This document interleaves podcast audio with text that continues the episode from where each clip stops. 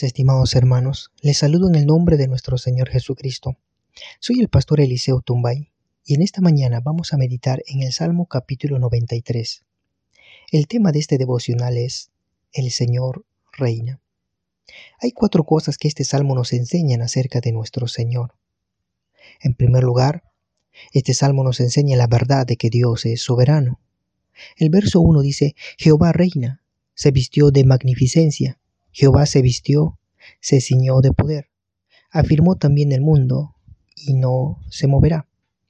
Cuando Juan en el libro de Apocalipsis, cuando él estaba sufriendo en la isla de Patmos por causa del testimonio de Dios y de la palabra del Señor Jesucristo, él vio en visión y nos cuenta allí en el capítulo 4, en el versículo 2 del libro de Apocalipsis, dice la Biblia, y al instante yo estaba en el Espíritu, y aquí un trono establecido en el cielo, y en el trono uno sentado.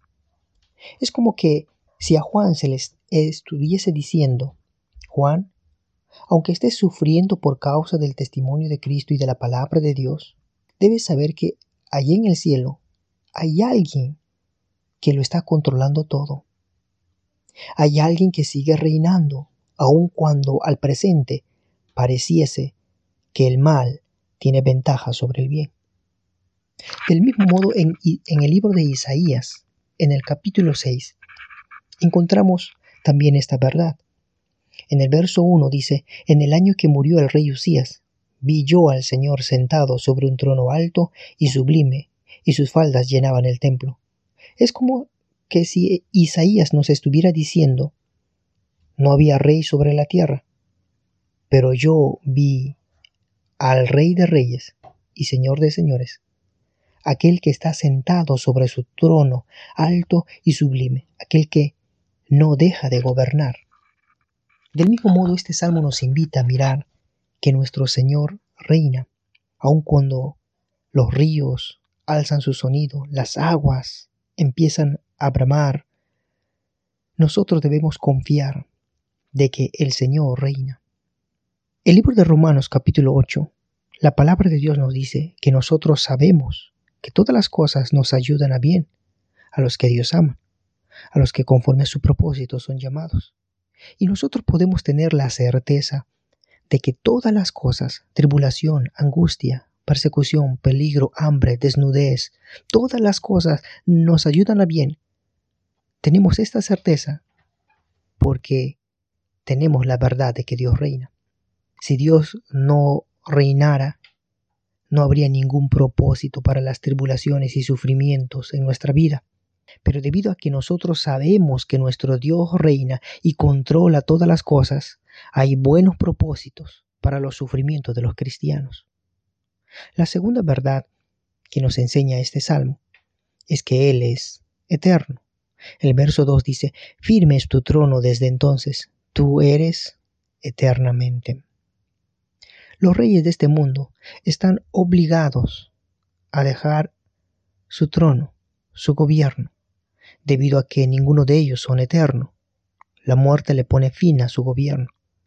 Pero nuestro Dios es eterno.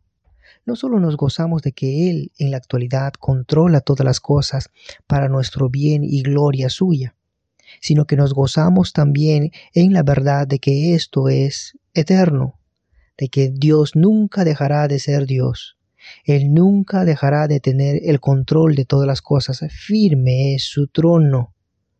Él gobernará siempre porque Él es eterno. La tercera verdad que nos enseña este salmo es que nuestro Dios es todopoderoso. El verso 3 dice, alzaron los ríos, oh Jehová, los ríos alzaron su sonido, alzaron los ríos sus ondas, Jehová en las alturas es más poderoso que el estruendo de las muchas aguas, más que las recias ondas del mar. Aun cuando los pueblos empiecen a conspirar en contra del gobierno de nuestro Dios, no habrá ninguna conspiración que pueda prevalecer.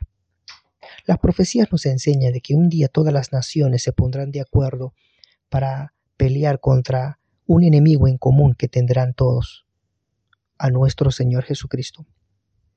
Pero nuestro Señor Jesucristo es más poderoso que todas las naciones juntas. y tan solo con la palabra de su poder humillará a todos sus enemigos. El Señor en las alturas, Él es más poderoso que el estruendo de las muchas aguas, más que las recias ondas del mar. No hay nada que evitará el reinado justo de nuestro Señor Jesucristo sobre este mundo.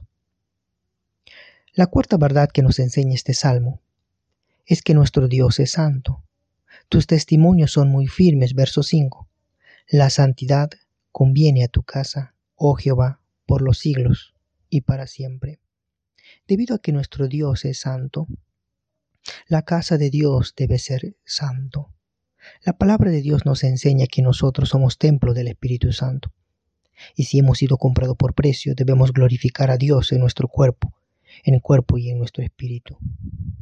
Dios es santo y esa es la razón por la que la santidad conviene a la iglesia. La santidad conviene a los cristianos. Su santidad es eterno. La santidad de los hijos de Dios también es eterno. Él compró redención eterna.